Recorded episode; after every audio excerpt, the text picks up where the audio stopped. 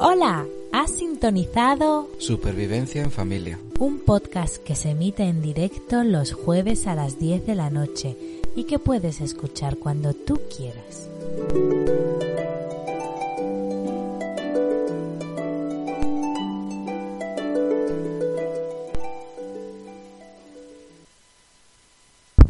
Hola, buenas noches. Perdón si ha habido un momento de silencio.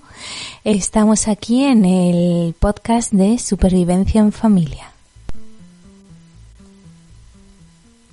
Es un podcast en el que yo, Zana, de Mami Futura y, Y el otro, y el otro, pues hablamos sobre temas de supervivencia que podrían ser de interés. El podcast lo emitimos en directo todos los jueves a las 10 de la noche a través de la plataforma de Spreaker por si os apetece escucharlo y estar en directo, hablarnos por el chat. Y si no, pues lo podéis escuchar en cualquier plataforma de podcasting en, en, en diferido cuando os apetezca. efectivamente, y por ahí ha entrado Reinicia. Muy buenas noches. Muy buenas noches, Reinicia. Hoy el programa va, vamos a hablar sobre temas en los que podemos eco- economizar, sobre todo ecológicamente, de manera que seamos eficientes, un poco eh, siendo más ecológicos y siendo ahorrando dinero con ello, ¿no? Sí, todo esto empieza por unas noticias que estuvieron saliendo, me imagino que os acordaréis, que me parece que había un periódico de tirada nacional que sacaba mm, pequeñas noticias o reportajes hablando de cómo eh, vivir de forma más económica, por ejemplo, ocho recetas que hacer con el, parece que era eh, la piel del plátano y había otro que te decía fulanito y menganito comparten trabajo y por supuesto también sueldo y tal. Fueron muy criticados porque, bueno, es, es un, se ve o, parece ser que se ve muy claramente que lo que tratan de defender es la situación tan difícil económicamente por la que estamos pasando muchas familias. Y bueno, la verdad es que si intentamos ver el lado positivo, sí que es verdad que tenemos que intentar llevar a cabo algunos trucos para tratar de ahorrar en la medida de lo posible. Por un lado, porque el planeta lo necesita, ¿vale? Nos hemos convertido, por desgracia, en una especie de parásito, consumimos una burrada y generamos muchísimos residuos. Por otro lado, porque económicamente eh, las cosas están cada vez peor, todos sabemos que eh, sube todo menos los sueldos. Y entonces, bueno, nació un poco la idea de ir dando pues algunos consejos o, o algunas mm, pequeñas ideas que la gente pueda llevar a cabo para, para tratar de ahorrar en la medida de lo posible. Reinicia nos dice que eso le interesa mucho. Yo la verdad es que sinceramente yo pensé, yo sabía que el Día de la Tierra era un 22 y antes de una fecha importante. Como para mí el 23 de marzo es la fecha más importante del año, pues pensaba que era el 22 de marzo, pero no. Es el 22 de abril, que es justo antes del Día del Libro, que para mí es una fecha bastante importante. Entonces, eh, yo pensaba que hoy era el Día de la Tierra, pero no, resulta que es el 22 de abril. Creo que he incitado a confusión a alguna persona. Lo siento muchísimo. Pero bueno, hoy sí que es verdad que es el Día Mundial de, o el Día Español, no sé si es mundial o no, pero es el Día del Agua. Entonces podemos empezar de alguna manera hablando sobre cómo economizar el agua, aunque es algo que hemos hablado en un podcast anterior, podemos traerlo aquí para, para el recuerdo en parte y por centralizar el tema. Bueno, lo primero que podemos decir sobre el agua es que si tenemos la posibilidad de no eh, necesitar utilizar agua potable para todo lo que utilizamos, ¿vale? Eh, sería un gran adelanto. Por ejemplo, tirar de la cadena con agua potable es un gasto bastante estúpido. Si alguien tiene la posibilidad, porque viva en una casa baja, chalet o semejante, de colectar agua de lluvia y utilizarlo para mm, eh, como agua sanitaria, pues es un adelanto. Eh, el agua del riego pasa exactamente lo mismo. Las plantas no necesitan que el agua sea potable. Les vale con que no esté eh, eh, mezclada con productos químicos, ¿vale? Ese sería el, el, gran riesgo. Si tenemos algún producto químico añadido al agua, pues la planta lo va a absorber y la va a matar. Pero bueno, por ejemplo, el agua de la lluvia, que muchas veces pues, eh, pues si acaso tiene un poco de barro, de restos de polvo, porque ha hecho mucho calor, viento, arena y tal, se puede filtrar un poco o directamente ni eso, se puede utilizar directamente. Eh, en el caso de los animales, por ejemplo, son menos sensibles al agua que nosotros. Con esto quiero decir que, bueno, los seres humanos tenemos un sistema digestivo un poco más delicado. Si a los animales les damos agua filtrada, aunque no esté potabilizada, también podrían beberla sin demasiados problemas, eh, dependiendo del animal, obviamente. Entonces, bueno, eh, algunas ideas que podemos tener sería, por ejemplo, tratar de utilizar obviamente electrodomésticos que tengan eh, el A+++, este, ¿sabes cómo te digo? Sí, el que son de eficiencia energética. Esa es la palabra, que son muy eficientes energéticamente hablando, eh, pues tipo el lavaplatos, ¿vale? Gastamos menos agua usando un lavaplatos que lavando los platos a mano. Eh, con la ropa, pues lo mismo, la lavadora consume mucho agua, cuanto más eficiente sea, mejor. Aunque en el caso de la lavadora, realmente casi todas las lavadoras consumen más o menos el mismo agua y esa eficiencia está más relacionada con la electricidad. Eh, por ejemplo, un truco que nos dieron unos amigos también era muy interesante que dice, a ver, cuando tú te vas a duchar, eh, normalmente el agua caliente tarda un ratito en llegarte al grifo.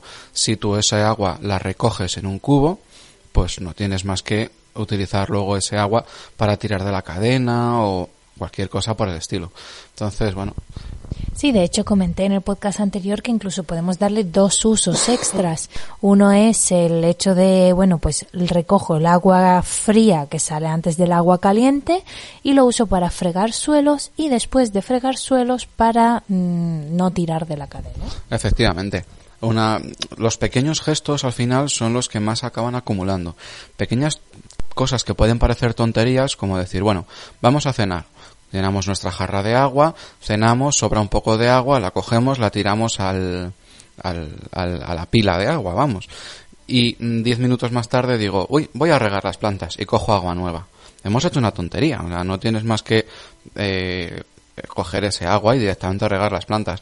Reinicia nos comenta, cerrar el grifo mientras nos cepillamos los dientes, efectivamente, mientras eh, nos lavamos las manos, mientras nos enjuagamos, eh, nos enjabonamos en la ducha si no pasamos demasiado frío, eh, no dejar que el agua corra a lo loco.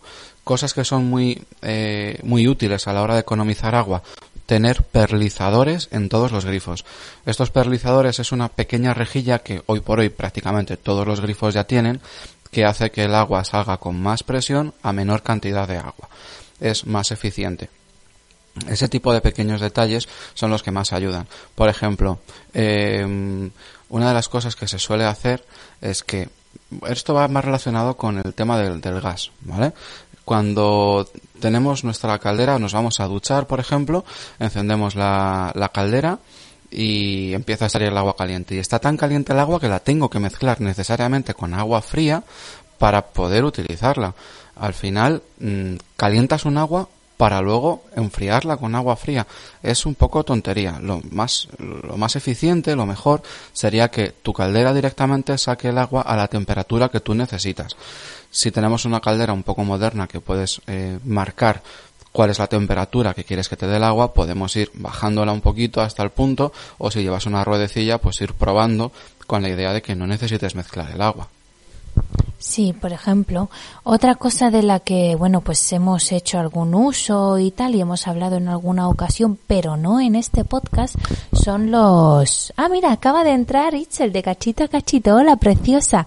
No llegas tarde, no te preocupes. Más tarde hemos llegado nosotros que hemos empezado hace nueve minutos. Eh, estaba diciendo que hay algo que nosotros hemos usado durante bastante tiempo, porque una vez que llega un bebé en la familia, sí es verdad que ellos son muy sensibles a los detergentes. Y como son tan sensibles a los detergentes, pues tienes que comprar un detergente especial que te sale por un ojo de la cara. Y existe pues algo que hemos utilizado cuando vino nuestro peque al mundo, que son las nueces de lavado, que resultan mucho más económicos. Cuando nosotros lo compramos estaba un kilo de nueces de lavado a unos 15 euros. Y os puedo asegurar que hemos lavado toda nuestra ropa con las nueces de lavado. ¿Verdad? Sí, eh, para que os hagáis a la idea, lo que se utiliza es la cáscara de esa nuez que se extrae del arbusto de la saponina o bueno, el principio activo es la saponina, creo, no sé si el arbusto se llama así. Es eh, uno de los principios, eh, muy buena señorita Díaz, uno de los principios que se utilizan en el jabón, es lo que hace que se rompan o se separen las moléculas de grasa, que al final es en lo que se basa el jabón. Eh, se utilizan tres eh, cáscaras de estas nueces que pesan nada, de verdad, y tienen tres usos en la lavadora. O sea, van en un saquito y el mismo saquito lo utilizas hasta tres veces seguidas. Ya la tercera, incluso a veces puedes usar una cuarta según el olor, porque notas el olor de estas cáscaras. Puedes llegar a utilizar una cuarta vez. Y la verdad es que te decían que se puede usar durante un año aproximadamente. Creo que a nosotros nos ha podido durar mínimo, mínimo año y medio, dos. Más de dos. Date cuenta que el, lo hemos usado hasta diciembre prácticamente. Lo compramos un noviembre porque, bueno, pues nuestro peque nació en febrero, pero quisimos probar las, las nueces antes y también le lavamos la ropa antes de nacer y, y, las hemos estado usando pues casi, casi tres años completos, un kilo y nos salió, salió por 15 euros. Además de proteger al medio ambiente con ellas porque son mucho más ecológicas que el, que el, el detergente normal. Eh, bueno, no es que sea mucho más, es que son ecológicas, no dañan al medio ambiente, es un producto completamente natural, mientras que los detergentes todos llevan eh, productos químicos. Pregunta por ahí reinicia que dónde las venden. Yo creo que al final podemos poner un enlace o algo, ¿vale? Publicamos para, para poderlo colgar. Se pueden comprar en Amazon, ¿vale? Os dejaré un enlace y tal, porque ya tenemos enlace afiliado y lo podéis comprar incluso en Amazon, ¿vale? Entonces, si os apetece, luego desde el canal de Telegram y en nuestras redes sociales, pues las pondremos. Vale, y bueno, más temas de los que se puede ahorrar. Yo creo que esto, por ejemplo, estábamos viendo esta tarde, acuérdate, en el programa este que echan en la primera, que te habla sobre el medio ambiente y tal, y sobre la tierra, ya sabes a lo que me refiero, eh, te hablaba de, eh, pues en la zona de Navarra para blanquear la ropa, lo que hacían es que utilizaban la ceniza blanca de la leña. Que se puede hacer, se puede hacer una, una especie de jabón mezclando eh, la ceniza de la leña lo más blanca posible con agua, dejándolo reposar 24 horas. Se extrae algo parecido a una lejía que sirve para blanquear la ropa. Es otro pequeño truco. Sí, nosotros casi siempre hemos usado, sobre todo en temas pues de pañales de tela, cuando usábamos pañales de tela, el sol. El sol siempre nos ha quitado muy bien las manchas, por, en general, ya haya sido ropa blanca o ropa de color. Sí, hemos utilizado muchas veces el, jabón este que hemos fabricado nosotros mismos, ¿vale? que dura muchísimo, el frotar enérgicamente y, y colgarlo efectivamente al sol. Vemos como la mancha que no termina de salir con el lavado se pone un poco negra con el sol conforme se va secando y luego desaparece por completo. Mm. Una cosa que mucha gente no sabe y es que no sé si lo sabías, pero los pañuelos de papel y las servilletas son celulosa, pero no se pueden reciclar en la papelera de papel. Es, pues no, mira, yo eso no lo sabía sinceramente. Eh, sí que es verdad que, bueno, cuando piensas en papel reciclado, te planteas, eh, eh, pues los periódicos, los folios, las hojas de cuaderno y demás, nunca me he planteado reciclar eh, la celulosa de ese tipo de materiales. Pero sí que pienso, si bien por ejemplo para los pañuelos, mm, yo no estoy a favor de utilizar pañuelos de tela porque aunque sean más ecológicos, al final ese residuo que dejamos en el pañuelo si estamos enfermos puede hacer que nos volvamos a contagiar. Hombre, la idea es que no vuelvas a usar esa misma esquina, vamos a ver, eh, y de lavarlo antes de volver a usarlo. Yo la verdad es que con la experiencia que he tenido con nuestro peque y usándolo yo en consecuencia porque era lo que tenía a mano, sí me he visto que me ha protegido mucho la piel. Sabes que yo tengo una piel delicada que me puede hacer bastante daño con los pues moqueaba tanto que usaba lo, el papel higiénico porque de tanto moqueo pues con las muselinas, que era lo que usaba para limpiar los moquetes, eh, me venía fenomenal porque no me hacía daño en la piel. Y luego, pues oye, que, que mm, lo, usas uno o tres veces y lo metes a lavar. Sí, al final, como todo, tiene defensores y detractores. Por ejemplo, así como yo prefiero utilizar pañuelos de papel eh, para cuando estoy acatarrado, sí que en la mesa creo que es mejor utilizar servilletas de tela, que no te contagias con nada, no tienes ningún problema, se usan durante unos días, se lavan y ya está. Bueno, esto ya es cuestión de preferencia. Nos dice Itzel de cachito a cachito que tiene una de las ropas de los, sus bebés con ceras. Muera con esa mancha. Sí, algunas manchas son bastante complicadas de quitar. Eh, para chicle, por ejemplo, decían que va bien el hielo. Eh, me parece que para aceite iba bien la tiza. Sí, frotar un poco con tiza y ahí se iba la mancha de aceite. Sí, pero bueno, más métodos de ahorro, por ejemplo, eh, el tema del calor. ¿Qué vas a decir? Las bolsas. Hemos hecho recopilación y aquí las estamos mezclando un poco con nuestro guion de bueno, el tema, de las bolsas es que eh, lo, lo, más eficiente para nosotros o los trucos que usamos es que guardamos todas las bolsas que nos dan en los comercios, ¿vale? Que no te las cobran ni nada. Y esas bolsas son las que utilizamos siempre para la basura, para reciclar y, todas estas historias. No, en realidad era el tema de bolsas de tela. A eso iba ahora mismo. Pero también eh, procuramos utilizar, cuando no tenemos demasiada escasez de bolsas de plástico, para la compra y demás, las bolsas de tela. En el coche, por ejemplo, siempre llevamos dos o tres bolsas de estas de rafia, en las cuales pues puedes utilizar para cargar leña, para hacer la compra y demás. Me gustaría corregirte un poquitito, si no te importa. Normalmente usamos para la basura las bolsas de papel que nos dan en los pequeños comercios, tipo carnicería. ¿De papel? No, de plástico. Sí, de plástico. Perdón. Eh, de la carnicería, de la frutería y demás, que bueno, pues te lo dan y ya está. Y luego para las grandes compras usamos las de rafia. Exactamente. Bueno, ¿qué más? Pues ibas a comentar algo de la calefacción, de un métodos de calor. Sí, el pensar que muchas veces no es necesario calentar toda la casa a la vez. Se pueden utilizar algunos, algunos pequeños mini electrodomésticos muy útiles, como por ejemplo los termostatos, los cronotermostatos, que nos permiten que, por ejemplo, eh, nosotros tenemos en casa un cronotermostato, nos permite marcar una temperatura eh, confort y una temperatura mínima. Durante las horas que estamos en casa marcamos la temperatura de confort a, al mínimo aceptable que, que, nosotros tenemos, que en nuestro caso me parece que son 18 grados, una cosa así, o 19 grados. ¿El mínimo? el, el, la temperatura de confort nuestra no sé si son 18 grados o 19 grados. ¿Pero es el mínimo o el máximo? El confort, el máximo. Ah, el máximo 19.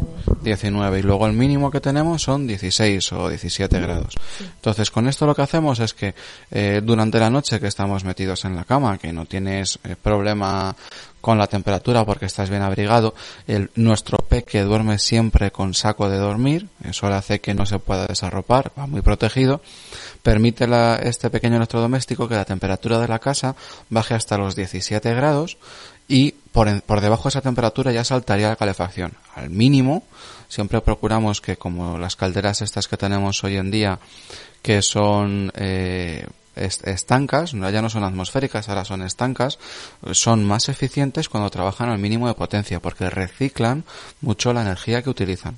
Entonces, de esa manera es preferible que la caldera esté trabajando tres horas al mínimo que una hora a toda potencia. Entonces lo que hacemos es que pues con este aparato permitimos que baje la temperatura durante la noche, que no nos afecta. A partir de las 9 ya va dejando que baje la temperatura. A eso de las 6, las 7 de la mañana le decimos que vuelva a subir la temperatura de casa y también le puedes marcar periodos de vacaciones cuando no vas a estar en casa. Así disminuyes el gasto energético que estás haciendo. Sí, básicamente, y la verdad es que no notamos diferencia. También es verdad que, por ejemplo, en días como hoy, que hace más o menos frío, ahora mismo tenemos velas encendidas por toda la casa para intentar compensar Bueno, eh, tenemos algunas velas por el salón porque ahora ya sí que, como ya siendo la hora que es, ya hace rato que la caldera no está funcionando, entonces pues con alguna velita que tenemos por ahí ayudamos a que eh, se mantenga un poco la temperatura de la sala en la que estamos. Además, eh, los que más calor generamos somos las propias personas. Si concentramos la actividad durante el invierno en una única sala, será la que esté más caliente que el resto de la casa. Eh, también es recomendable tratar de cerrar un poco aquellas habitaciones que se usen poco. Nosotros, por ejemplo, tenemos una habitación eh, que es un poco cuarto de trastos, despacho y tal, eh, que normalmente en invierno está cerrada porque está más fría que el resto de la casa. No necesitamos calentar esa habitación, puesto que no solemos hacer vida en ella, y, lo, y como además da al norte, lo que hacemos es que dejándola cerrada nos sirve de cámara de aire, nos aísla el resto de la casa y no gastamos tanta calefacción. Otro pequeño electrodoméstico muy útil también son unos termostatos que se ponen en los propios radiadores. Esto hace que cuando un termostato, ese termostato de, un determinado radiador detecta que en, en esa habitación ya ha llegado la temperatura deseada, corta el agua caliente de ese radiador y eh, es menos trabajo el que tiene la caldera con el resto de la casa.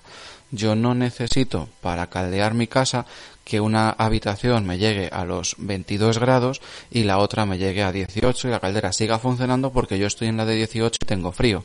Me corta solo el radiador de la habitación que está a los 22 grados cuando llega a 18 o 19 y de esa manera pues tiene que trabajar menos la caldera y gastamos menos. Pero en ese caso sí que hay que hacer una instalación previa algo costosa. No, eh, cuando tenemos radiadores de estos eh, de aluminio, que me parece que es lo que se utilizan hoy en día, eh, se instala en donde llevamos el, el mando de cierre del radiador, ¿sabes? Esta llave manual que suele ser de plástico que abre o cierra el agua que entra en el radiador, pues ahí es donde se conecta. se tiene que intercalar la pieza ahí. Yo no lo he hecho. Esa es la verdad, pero sí que es cierto que la gente se lo monta en ellos mismos en muchos casos, no es necesario un fontanero. Eh, creo que lo que sí que es necesario es que vayan o bien conectados a la red eléctrica o por lo menos utilizan pilas. Entonces llevan un pequeño mini motor que lo que hace es que cuando llega la temperatura deseada de esa habitación, cierra el agua de ese radiador y así pues gastamos menos. Mm, muy interesante, no los había oído hablar. Vale, pues eh, hemos hablado sobre las velas, hemos hablado sobre los radiadores. Mm, a ver, las lámparas de carga solar, ¿crees que son útiles? Nosotros los eh, Sí, eh, con el tema de la electricidad, por ejemplo, las primeras recomendaciones que podemos dar, aparte de que eh, pues electrodomésticos con la mayor energía, eh, eficiencia energética posible y tal, que las bombillas sean LEDs en la medida de lo posible.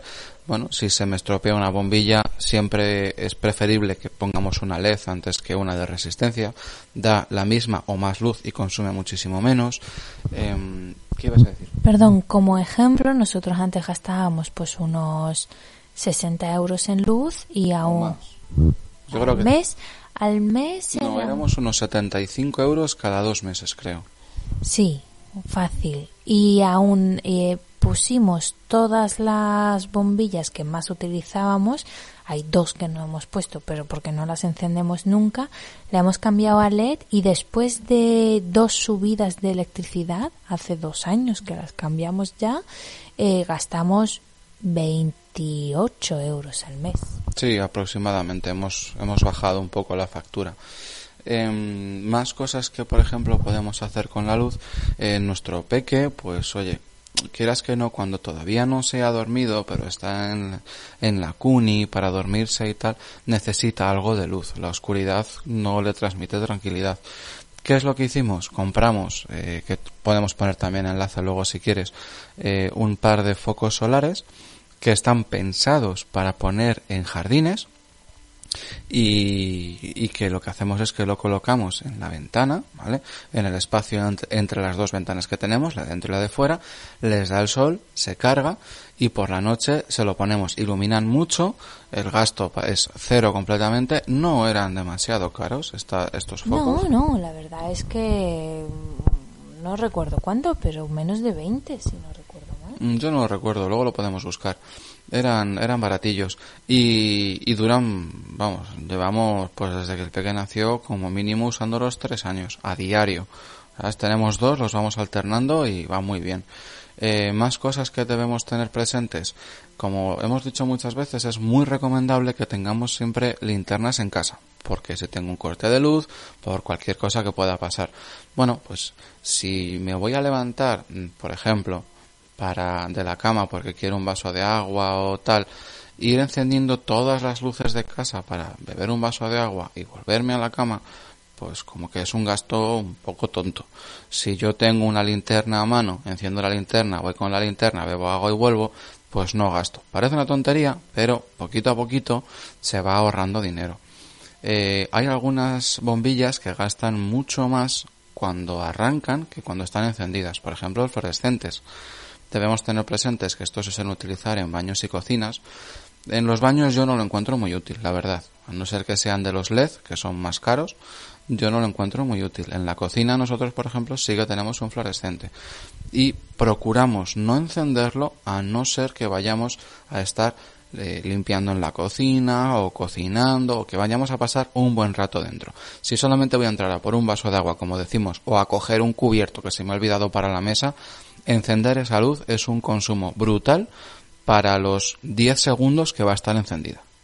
Sí, esas pequeñas cositas, tenerlas presente y precavidas, pues oye, pueden ahorrarnos dinero y ayudar al planeta para que en el futuro esté mejor. Tenemos también, por ejemplo, los power bank, que bueno mucha gente conoce son eh, baterías externas independientes que se conectan a través de un cable USB o mini USB para cargar nuestros teléfonos móviles, tablets, iPads y demás. Bueno, pues existen los power bank que llevan incorporada una placa solar. Las placas no son extremadamente eficientes, pero podemos tener un power bank de este estilo colocado en la ventana y pues a lo mejor si de cada tres cargas del teléfono una sale de la luz solar, pues también estoy ahorrando. Existen también, eh, bueno, podemos utilizar eh, pilas eh, recargables que también son útiles, generamos menos residuos que con las pilas normales, aunque sí que es cierto que pueden ser un poco menos eficientes que las pilas normales. Y ahí sí que debo decir que aunque existe la posibilidad de cargarlas con cargadores solares, es verdad que mm, son poco eficientes estos cargadores, o por lo menos los que yo he encontrado, son poco eficientes y te acortan la vida de las baterías. Pero bueno, esperemos que en unos años sean más eficientes y mm, pues podamos usarlos más. Sí, eh, me surge una duda, creo que de ello no hemos hablado mucho, y es el tema de los coches, que ahora existen los híbridos y los, eh, y los tal. ¿Qué opinas sobre ellos? Porque no hemos hablado de ellos. Bueno, tenemos varios tipos de combustible en lo referente tanto a coches como a motos también y querían empezar ya con los camiones incluso. Bueno, tenemos los que son gasolina, tenemos los diésel, tenemos los gasolina y eléctricos y tenemos los que son 100% eléctricos. Em, los que más contaminan son los diésel. Aparte de que son más caros, porque el motor es más grande y eh, bueno, por, diversas causas son más caros, eh, el diésel contamina más, aunque el combustible es más barato y dura más, el, es más eficiente el uso de ese combustible, pero contamina más que la gasolina. Los motores de gasolina son algo más baratos, dura menos el depósito, suelen dar Mm, se utilizan para vehículos de velocidad y tal. El diésel es más típico de camiones. Esto quiere decir que cuando buscas potencia y poca velocidad, pues va bien un diésel. Y cuando buscas eh, algo menos de potencia, quizá, pero más velocidad, buscas un gasolina. Em, los gasolina consumen más que los diésel, pero contaminan menos. La evolución de esto ha sido poner eh, una mezcla entre la electricidad y la gasolina. Lo que se hace es que se ponen varias baterías de, alta capacidad dentro del coche y el alternador del coche, cuando está funcionando la gasolina, alimenta esas baterías. ¿Qué es lo que se busca? Cuando nos movemos por pueblos o por ciudades que vamos a baja velocidad, utilizamos únicamente el motor eléctrico del coche. ¿Vale? Se alimenta únicamente de esa electricidad, siempre que las baterías tengan electricidad, claro. Y si ya coge velocidad el coche, entra a funcionar el motor de gasolina, nos da la energía que necesitamos y cargamos las baterías también. Eh, estos les faltan dos puntitos, bajo mi punto de vista, para terminar de estar perfectos. Y esto es una opinión completamente personal. En muchos casos no estamos recuperando la energía de la frenada. Cuando se frena, ahora ya lo están empezando a hacer, pero cuando se frena lo interesante es que la energía cinética que lleva el coche se la devolvamos a las baterías en la medida de lo posible. y por otro lado, también em, estaría muy bien poder cargar con enchufes estos coches. Aunque sean eh, híbridos de gasolina y eléctricos, pues poder cargar las baterías eléctricas mediante un enchufe. Finalmente tenemos los vehículos que son completamente eléctricos. Eh, son de momento no demasiado eficientes, aunque están creciendo a una velocidad pasmosa. Creo que están dando coberturas hoy por hoy de entre, parece que son 200 kilómetros o 300 kilómetros, quizá ya incluso lo hayan superado, con la carga completa. Eh, se han empezado a montar, por ejemplo, eh, unos sistemas muy curiosos que son las llamadas metrolineras se ponen en, justo encima de las paradas de metro y reciclan la energía que suelta en la estación, vamos, los vagones de metro cuando frenan, la electricidad que generan, lo llevan a esa, esa estación de carga eléctrica y los usuarios, de forma gratuita, en muchos casos, o creo que casi todas, pueden cargar sus vehículos eléctricos en esos puestos. Eh, mucha gente lo que hace es que modifica su instalación en casa de estar conectados a la red eléctrica, pues se monta sus placas solares, en algunos casos con almacenamiento se montan sus baterías también y eh, tienen también su puesto de carga en casa, cuando tienen sobre todo chalets o casas bajas, para cargar su coche eléctrico. De esta manera, pues todos los días van al trabajo, que no esté muy lejos y tal, pues utilizan única y exclusivamente eh, la energía eléctrica para vivir y ya no dependen de combustibles fósiles. ¿Y producir estos coches no contamina más que producir los otros? El tema de la contaminación a la hora de producir los vehículos, mm, sinceramente, no creo que haya demasiada diferencia porque quizá lo que más pueda contaminar sea el reciclado de esas baterías, que ese es un tema que a mí me preocupa un poco. Ahora se ha puesto muy de moda que todo el mundo se compre, o bueno, todo el mundo, entendedme que estoy hablando un poco a lo loco, pero mucha gente se está comprando estos coches eléctricos con idea de que, bueno, pues no contaminan y además tienen eh, ciertos pluses en las grandes ciudades porque no están penalizados, pueden aparcar gratis y demás, pero a mí me surge la duda, cuando estos vehículos tengan que sustituir sus baterías, porque obviamente tienen una vida útil limitada, ahí creo que va a haber un palo económico serio y además creo que reciclar esas baterías es algo complicado. ¿vale? Todo lo que son pilas, baterías y demás, a la hora de reciclarlo podemos generar muchos residuos si no lo hacemos bien. Eh, con el tema de la electricidad, si procede de energías verdes, ¿vale? Del sol, del agua, del aire, que hemos hablado muchas veces, incluso de biomasa, pues no, con la biomasa un poco más sí, pero con las anteriores no estamos contaminando nada.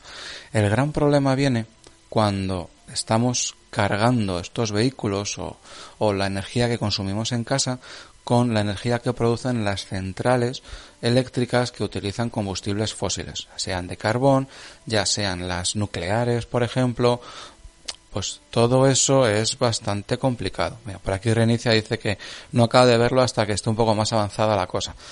Mucha gente opina igual, pero también es verdad que, bueno, avanza a una velocidad muy considerable. Hay mucha gente que lo tiene y están muy contentos. ¿Ibas a decir algo? Sí, iba a, perdona, a introducir otro tema antes de que se me vuelva a olvidar, porque llevo dándole vueltas un rato, y es el tema de economizar también en verano aire acondicionados y demás, que me acabo de acordar que nosotros usamos pulverizadores de agua. Sí, eh, por cierto, Reinicia comenta que se refiere a comprarse un coche eléctrico. Sí, sí, obviamente eh, estoy de acuerdo, a eso nos referíamos. Em, bueno, eh, luego tengo que hablarte, por cierto, de pilas de hidrógeno, ¿vale? Recuérdamelo. Con el tema este de los vehículos de energía verde y tal, de las pilas de hidrógeno, que te va a interesar, ya verás. Que sepa que se me ha olvidado lo del pulverizador de agua dos veces, sí. Bueno, pues tú apúntatelo. El tema de, de los cambios de temperatura.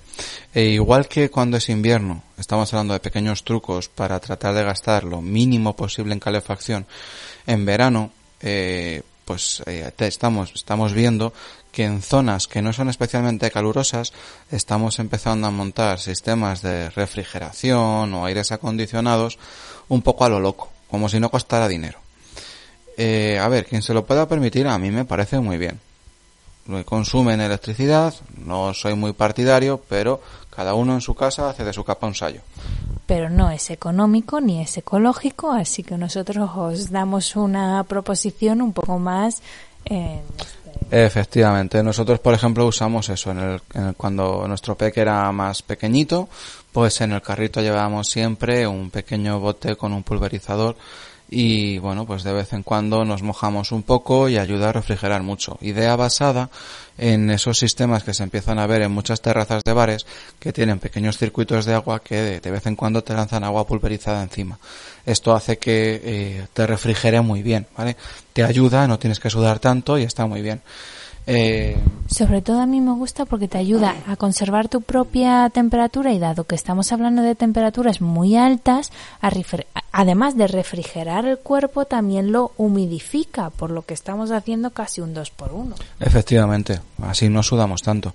Em, también, por ejemplo, eh, hace poco leía por internet que un uso que hay un poco tonto y de, de, este tipo de mecanismos es cuando tenemos un ventilador en casa y se nos ocurre la idea de, bueno, voy a poner el ventilador que me vaya enfriando un poco el salón hasta ahora que llegue yo dentro de cinco minutos. A ver, no funciona así.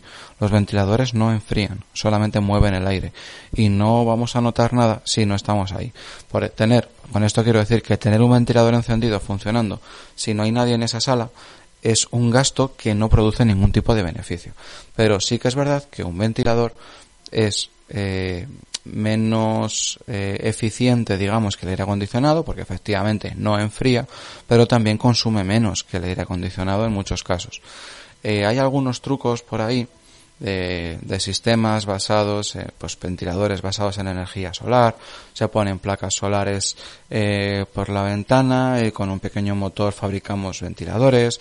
Hay algunos sistemas de aire acondicionado muy interesantes que en vez de utilizar esos mecanismos de enfriar el aire como tal, lo que hacen es que mezclan un ventilador con un sistema de humidificación del aire. A través de un pequeño depósito de agua una, un panel fino de tela deja que ese agua vaya escurriendo y el ventilador interno del aparato sopla el aire. Esa mezcla sí que nos hace que sea más eficiente, que funcione mejor esa forma de enfriar el aire para nosotros. Pero al final volvemos a lo mismo. Si no está nadie en la sala, realmente no estás enfriando el aire. Esto consiste en la la impresión o la reacción que te da en el cuerpo cuando te da el aire con alto nivel de humedad, por lo que se conoce como efecto botijo, hace que pierdas mayor cantidad de temperatura y por tanto no tienes tanto calor. Vale, yo sigo usando pulverizador. Y, el abanico de toda la vida, que es muy útil también. Pues si no tiene agua. No, bueno, pero tú te echas pulverizador y luego te abanicas y se ha arreglado. Y te congelas, eso lo hice una vez y dije, ay Dios, qué frío, no vuelvo a usar el, abanico. Mira, íbamos a hablar del tema de las, de las pilas de hidrógeno. Empezaron a, a, publicar en noticias hace algunos años que en grandes ciudades los autobuses iban a utilizar un sistema de hidrógeno para impulsarlos, de manera que se cargaban unas pilas o baterías de hidrógeno y eh, el vehículo cogía aire, lo mezclaba con ese hidrógeno, producía una reacción química y, y, esto hacía que, bueno, a través de distintos procesos de los cuales no estoy muy puesto, la cuestión es que con hidrógeno que le poníamos y oxígeno que consumía de fuera, al final generaba la energía que necesitaba y lo único que salía por el tubo de escape era agua pura. ¿sabes? Podíamos poner la boca en el tubo de escape prácticamente y no pasaba nada. Sí, algo recuerdo de eso, es verdad. La gente decía, esto es maravilloso, esto es genial, esto ya no van a, generar humos en las grandes ciudades.